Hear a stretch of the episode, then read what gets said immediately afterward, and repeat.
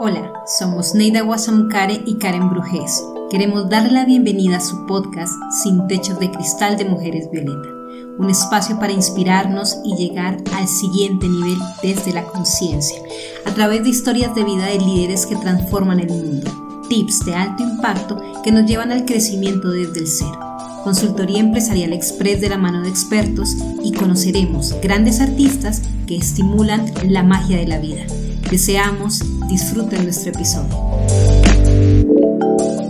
Neida, estuvo preciosísimo, ¿no? Estuvo bellísimo porque este, me, encantó el cierre que nos, que nos, que nos genera Susan hablando de la co-creación y de cómo en un corazón agradecido suceden los milagros. Sí, sí, sí, sí. Muy lindo y, bueno, y, dando testimonio de respeto y de, y de amor, eh, cuando dijo públicamente lo de los hijos, este, Precioso. y, que, una maravilla, una maravilla. no. me, no me queda más que me, me engranda mi admiración hacia ella. La admiro mucho todo, por todo. Porque una mujer muy sencilla, muy, muy muy sencilla, muy humilde en su, en su forma, pero wow, ese amor y ese respeto y, ese sentido de la solidaridad, el respeto, etcétera, es increíble. Así es, está precioso. Bueno, ya se está conectando nuestro segundo invitado que esperamos exactamente que ah, ya... No, Miriam no es, no es Miriam. Sí, no, se está conectando desde, desde el... Ah, ahí, estás, Pablo, ¿cierto? Perfecto, es Mario, Mario. Así es, por supuesto. Bueno, pues eh, Mario, ¿nos estás escuchando? Mientras Mario habilita el micrófono, yo quiero compartirles que nuestro segundo invitado en Sin Techos de Cristal es el doctor Mario Paolillo.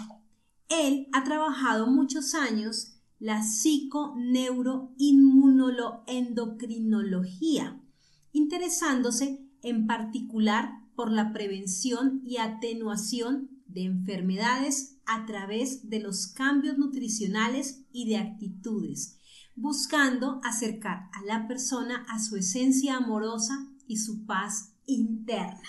Mientras Mario puede habilitar el micrófono, Neida, cuéntanos cómo conoces a Mario.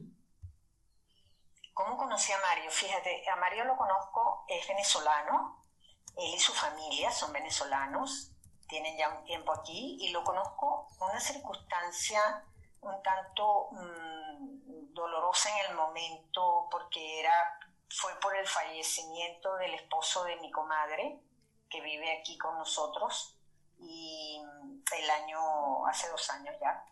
Y, bueno, él, eh, él, vino sin conocer a, Manuel y sin conocer a, a mi comadre, pues vino porque ella había contactado con él para una ayuda de unos medicamentos aquí, de aquí de España para mandarlos a Venezuela, porque él muere en Venezuela, eh, el, esposo de mi comadre, y, y, él, ella lo había contactado y fue suficiente como para que él hiciera seguimiento a la situación. Cuando se enteró al poco tiempo que había muerto él, pues vino a estar con, con ella y con, la familia, con sus hijos y con la familia nuestra en su en, su, en la misa que le hicimos y estas cosas. Y de ahí lo conocí y resulta que él es muy amigo de una gran amiga mía y de toda su familia, de un gran amigo mío. Entonces en Venezuela, y que no tenía ni idea. Y entonces, bueno, nos conocimos y desde ahí no nos hemos visto mucho, pero cada vez que conversamos no, nos sentimos muy, muy en, concordancia. Es una persona también que mm, este, viene a traer tips sobre la salud, porque yo siento que en este momento es necesario que los, la, gente, las personas, asumamos de una forma consciente la responsabilidad por nuestra salud y que no, no, le, no le leguemos todo al, al, al, sanitario, al, al, ¿cómo se llama? al profesional sanitario, al médico, a la enfermera, el que entregarle todo. Ellos son los que están acompañándonos, los que saben de la cosa, pero nosotros tenemos la conciencia. Si somos conscientes, tenemos las que asumir la responsabilidad por nuestra salud integral. Y, Mario pues nos puede orientar un poco en esa, en esa onda, ¿no? Y por eso es la invitación. Ah, bienvenido, Mario. Me encanta tenerte aquí. Abre tu micrófono. Abre el micrófono. Mario, bienvenido. Abre el micrófono para que nos podamos escuchar. Ahora sí, bienvenido Mario. Bueno, este, lamento ser un troglodita del siglo XX antes de Cristo, pero qué Bueno, yo quiero, yo quiero compartir aquí, Mario, perdón antes de, eh, antes de, de, que nos saludes, que Neida me contó que eres un hombre divertidísimo, que echa chistes, o sea, que eres un hombre maravilloso. Así que sabemos que nos vamos. ah, no, hombre, bueno, vamos a gozarnos este momento. Gracias, Mario. México lindo y querido. Muy bien. Bueno, Mario, cuéntanos un poco, háblanos un poco de todo este tema, de cómo asumir la responsabilidad por nuestra salud, cómo hoy en día, en un momento de tanta incertidumbre sobre nuestra salud, eh, integral y la parte emocional que se está viendo tan afectada, ¿cómo, eh, ¿qué podemos hacer? ¿Qué, qué, cuál sería tu idea de cómo lo estás llevando tú? ¿Cómo nos orientas a que lo hagamos? A que sumamos esto. Muy gentil, gracias por la invitación que lo había dicho, pero estaba apagado el micrófono.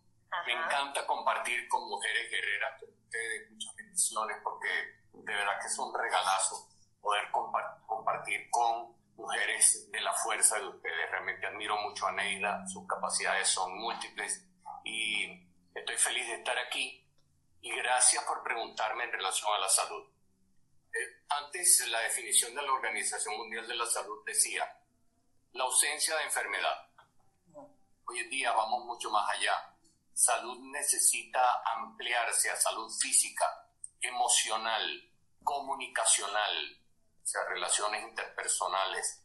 Em, se necesita salud financiera, se necesitan eh, salud intelectual, de desarrollo intelectual, se necesita eh, salud espiritual para practicar ser felices, practicar vivir en paz, practicar amar y ser amados. De manera que, bueno, esta pandemia da dos opciones, y solo dos, y hay que escoger bando. Me decido. Ahora que estoy en el medio de esta tormenta, entre comillas, me decido. Yo voy a seguir igual que antes, cosa muy fácil de hacer.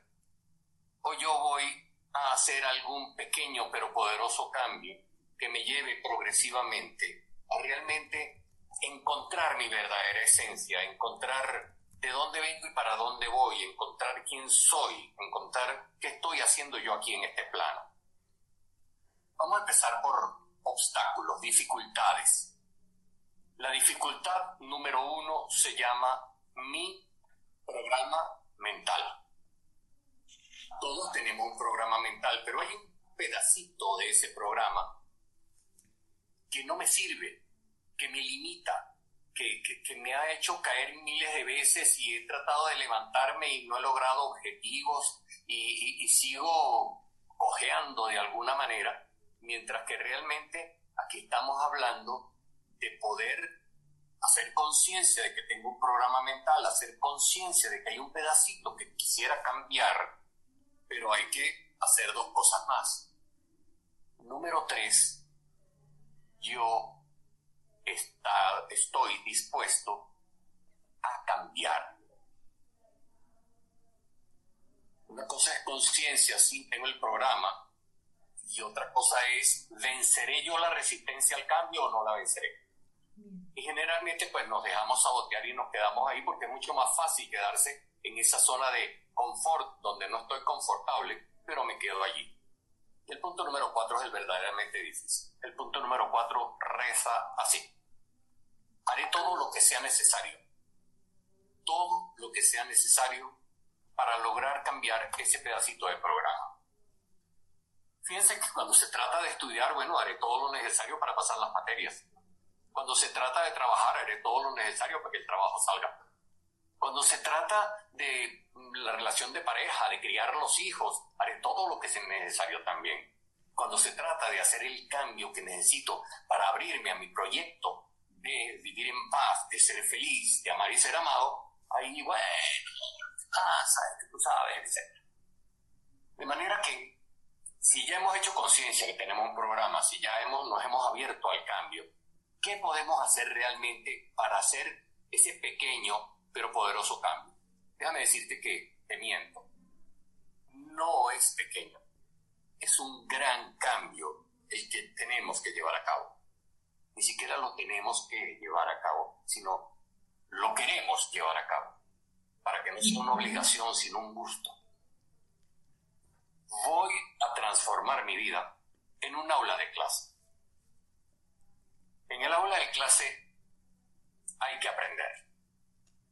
Y si yo llamase a todo aquello que me desagrada y a todas aquellas personas cuya actitud o trabajo no me gusta. ¿Qué pasaría si yo dijera, bueno, estoy en el aula de clase y yo tengo que aprender algo de esto? ¿Y sabes qué? Voy a poner ejemplos. Si tú tienes que aprender paciencia, garantízate que vas a estar metida en el tráfico. Si no aprendes metida en el tráfico, vas a tener que aprender con una pareja o vas a tener que aprender con un hijo, pero no te salvas que te pongan la materia generalmente cada vez más difícil hasta que te decides a aprender paciencia. Y una vez pasada la materia, tendré paciencia con todas las personas. Después entonces viene la materia de tolerancia, gente distinta a mí gente que piensa diferente, gente que realmente pues no me gusta, bueno, hay que aprender a tolerarlos y te los van a poner por delante hasta que aprendas. Puedes aprender a perdonar. Pues te van a poner a alguien que te haga daño, que te moleste, porque si no, ¿cómo aprendes a perdonar?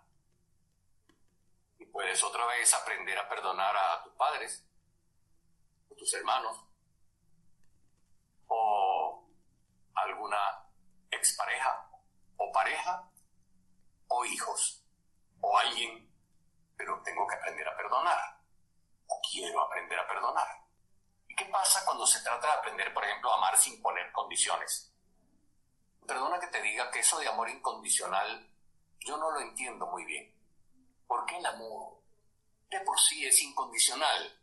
Si yo te pongo una lista de las razones por las cuales yo te voy a amar y tienes que cumplirlas todas.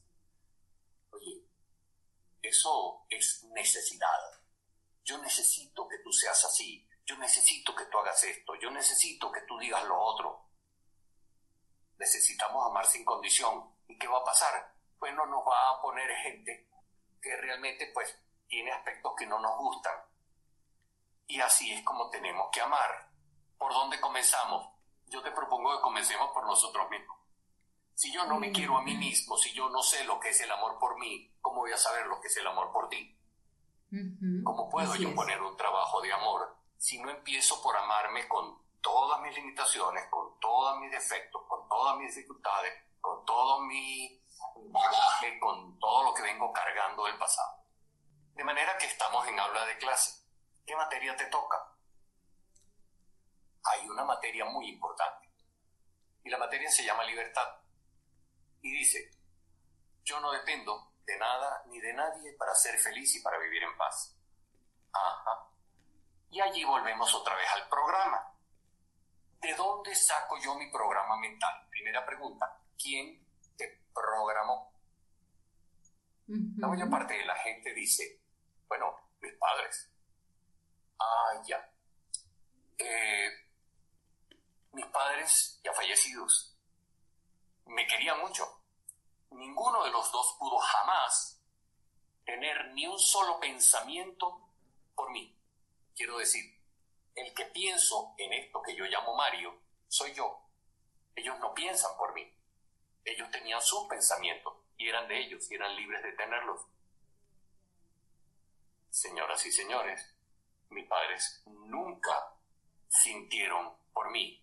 No es que no sintieron goce o lástima o pena o lo que fuera por mí, sino me refiero a que los, las emociones y los sentimientos de, de ellos son de, eran de ellos. Así es. No míos. De manera que entonces yo pienso, yo siento y yo actúo y soy libre. Y aprendí con profesores como ellos, como abuela, como profesores, compañeros, etc. Aprendí a comportarme de cierta manera. Aprendí a pensar de cierta forma, tener ciertas creencias. Muchos pensamientos eh, han sido maravillosos y, han terminado en acciones maravillosas y en resultados maravillosos. Pero ha habido un montón de pensamientos que me han llevado a sentirme mal, a actuar inadecuadamente y a tener resultados no satisfactorios. Entonces, reconozco que tengo pensamientos que no me enriquecen y tengo creencias que me limitan y son todas aprendidas. Y generalmente las aprendemos en la infancia, desde la casa, y allí es donde tenemos que trabajar. Mira, ¿cuál es la creencia limitante que me fastidia? Sí. Mira, mira, Mario, que tú estás diciendo algo muy importante, o sea, has dicho cosas muy, elementos muy importantes y tienen que ver, primero, con, eh, me encanta que un médico lo esté abordando. Eso es lo primero que te debo aplaudir porque tiene que ver con qué es lo que nosotros traemos como maleta, ¿cierto? O como lo que hemos aprendido en, el aula de clase de la niñez, de la, de la adolescencia, la adultez joven, la adultez media y bueno. Y cómo también, o sea, qué es lo que traemos y hay que hacer conciencia de esto, pero también es cuál es esa mejor vida o esa mejor versión que yo quisiera llegar a tener y sobre esa mejor versión que yo quisiera llegar a tener es sobre lo que tú planteas de estar en un aula de clase. A nosotros nos está saludando en este momento Raiza López, ella se encuentra en Miami y nos está diciendo que necesitamos tanto que todos nuestros profesionales de la salud tengan esa misma manera de ver la vida y conectar todos los cuerpos para alinearlos y que el ser humano esté en bienestar general y saludable, cuerpo emocional, mental, físico, energético, trabajando en conjunto con todos para una vida saludable.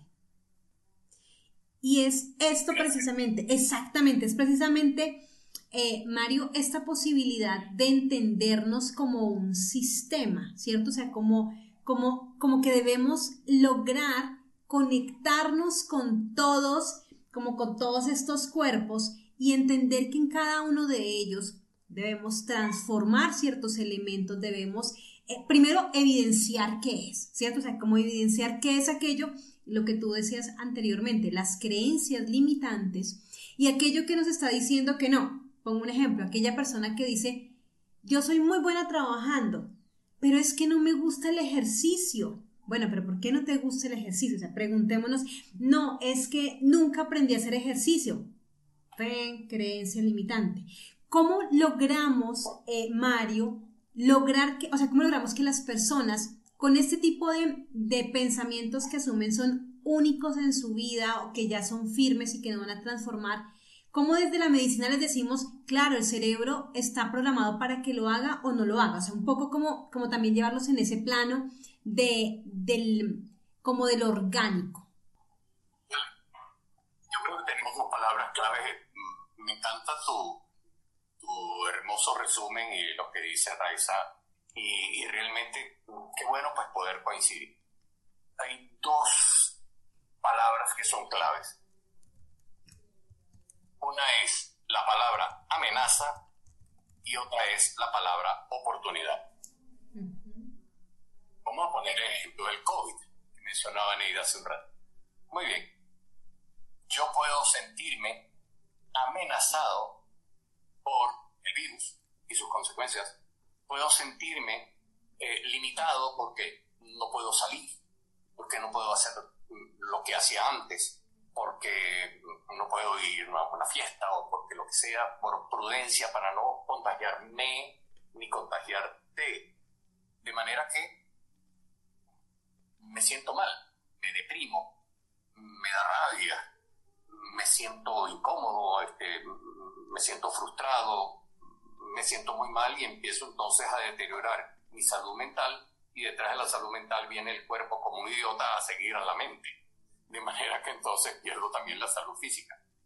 De tal manera que si yo tengo claro que tengo una creencia amenaza totalmente aprendida y que puedo reaprender, es lo mismo que ir para la Siberia rusa y tratar de hablar mexicano y colegiándole y dele, no, no me entiende nadie. Pues voy a tener que aprender ruso o siberiano, yo no sé qué hablarán allá algún dialecto, alguna cosa, pero lo va a tener que aprender. Pues de la misma manera, aquí estoy ante esta situación y digo, esta situación amenaza para mí. Yo puedo cambiarle la creencia y ponerla en modo oportunidad. ¿Qué oportunidad me da a mí esta pandemia? ¿Qué oportunidad me da a mí este encierro? Bueno, oportunidad número uno, ¿Lloro o vendo pañuelos? sí. Tengo una hija en, Caracas, en donde hay millones de dificultades de toda índole, en otra pandemia distinta que no es eh, con el COVID. Y ella ha progresado económicamente magníficamente sin estar lo que llamamos en Venezuela enchufados, si se entiende el término sino simplemente este, poniendo un trabajo creativo y un trabajo distinto al que estaba haciendo antes y está generando recursos. ¿Qué hacen los demás? Lloran, se quejan, maldicen, sufren y hasta ahora yo no sé que eso produzca ni un solo centavo. De manera que mm, la idea es ¿qué me ofrece a mí para mi progreso, para mi crecimiento, para mi avance, para entrar en una, en una onda de, alegría, de optimismo, de esperanza que yo mismo puedo generar en vez de quedarme en la depresión, en la rabia, en la angustia. Pues les voy a dar el secreto. El secreto no es fácil. El secreto requiere un profundo trabajo porque hay que limpiar a los enanos que han invadido mi mente y que me bloquean y que me fastidian y que me limitan. Y voy a ponerme en modo limpieza. Y enano que salga y diga algo dentro de mi copo que no sea enriquecedor, señoras y señores, tarjeta roja y fuera yo no voy a permitir que mis pensamientos amenaza sean quienes dominen mi existencia, porque Teresa de Jesús llamaba a la mente la loca de la casa. Y la loca de la casa simplemente hace y dice lo que le da la gana y empieza a sacar así como una especie de manantial lo primero que se le ocurre al inconsciente y no tenemos cómo frenarlo, a menos que yo diga conscientemente, epa, yo te acabo de reconocer, tú eres un pensamiento amenaza. Yo no tengo tiempo para ti, fuera. Y empezar a detectar, una vez, dos veces, tres veces, diez veces, veinte veces, cien veces al día, pensamientos que me fastidian y sacarles la tarjeta. No me voy a quedar en este pensamiento. Pongo un ejemplo. Este, aumentó el número de contaminados en mi ciudad y entonces, ¿qué hago? Me siento amenazado, tengo un pensamiento de, ay Dios mío, que no nos vaya a pasar nada malo a mí, ni a mi familia, ni a mis amigos. Bueno, muy bien. ¿Y ese pensamiento te hace sentir feliz, alegre y contento? No, estoy angustiado. Pues entonces, tarjeta roja con el pensamiento angustiado dice, bueno, yo voy a continuar mi protección yo voy a continuar, digamos, sugiriéndole a toda la gente que este, se proteja adecuadamente. Yo voy a vacunarme si así este, creo que deba ser. Eh, en fin, pongo un pensamiento distinto, pongo una creencia distinta, pongo una emoción que me mueva a una acción que me permita mantenerme protegido. Porque si me quedo en el modo amenaza, si me quedo en el modo angustia, ya está. Estoy a merced de lo que pase afuera. Y así como la donna móvil dice que si el viento sopla para acá, la donna va para allá, y si el viento sopla para acá, la donna va para el otro lado, pues yo no me voy a prestar a ser donna al piuma el vento, sino que simplemente voy a tener mi propia directriz y mi propio sistema. Yo sugiero, tenemos poco tiempo, quisiera decir algo poco tiempo, concreto. poco tiempo, sí. Por eso, quisiera decir algo bien concreto. Solo acepto pensamientos enriquecedores significa tarjeta roja todos los pensamientos que no me sirvan. No me voy a seguir prestando para eso. Voy a ir ganando terreno. ¿Qué pasa? tengo 20 años, 30 años, 40 años, 50 años, pensando así, es hora de empezar a revertir el proceso y empezar a sacar a los enanos. Número uno. Número dos, hazte propaganda. La propaganda puede ser algo así, básica. Yo valgo, yo merezco, yo puedo. Sí. Y si no te sientes feliz, yo soy feliz. Y si no te sientes próspero, yo soy próspero. Y si no te sientes en paz, yo vivo en paz. Y si no te sientes amado, yo amo y soy amado este, abro mis puertas al amor y me lo repito y me lo repito y me lo repito. Y me meto en el baño y lo digo. Y estoy en el transporte y lo digo, y me lo digo, y me lo digo, y me lo repito. Me hago una esquelita de seis, ocho frases, me las aprendo de memoria. Y las repito y las repito y las repito. ¿Y sabes qué? Vas a necesitar un mes de estarlo repitiendo todos los días, cada vez que puedas.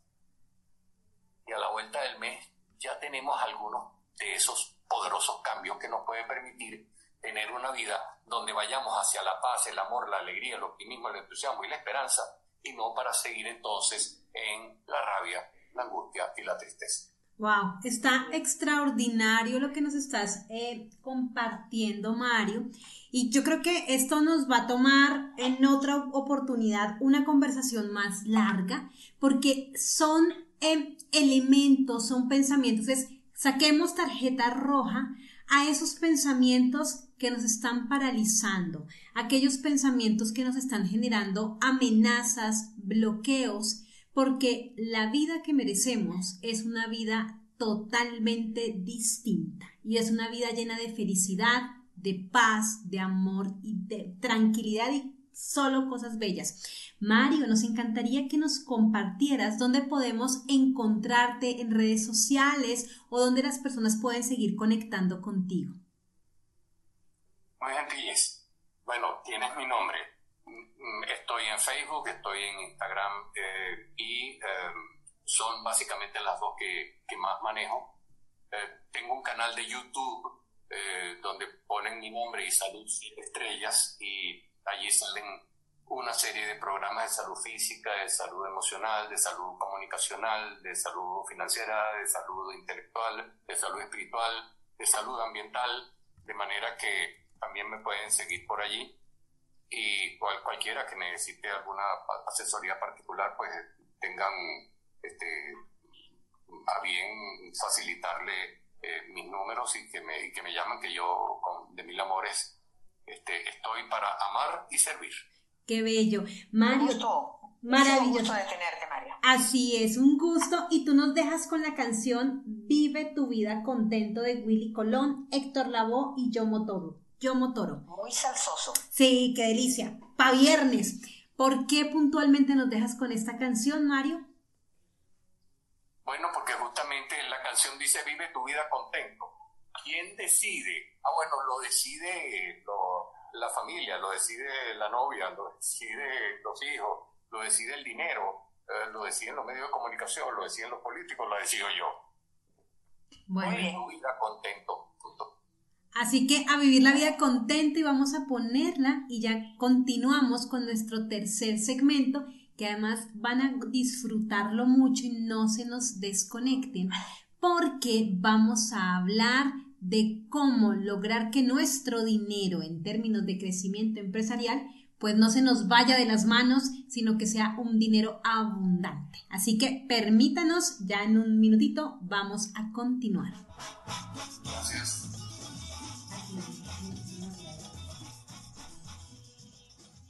Recuerda dejarnos tus comentarios en nuestras redes y visitar nuestra página www.mujeres-almediovioleta.com.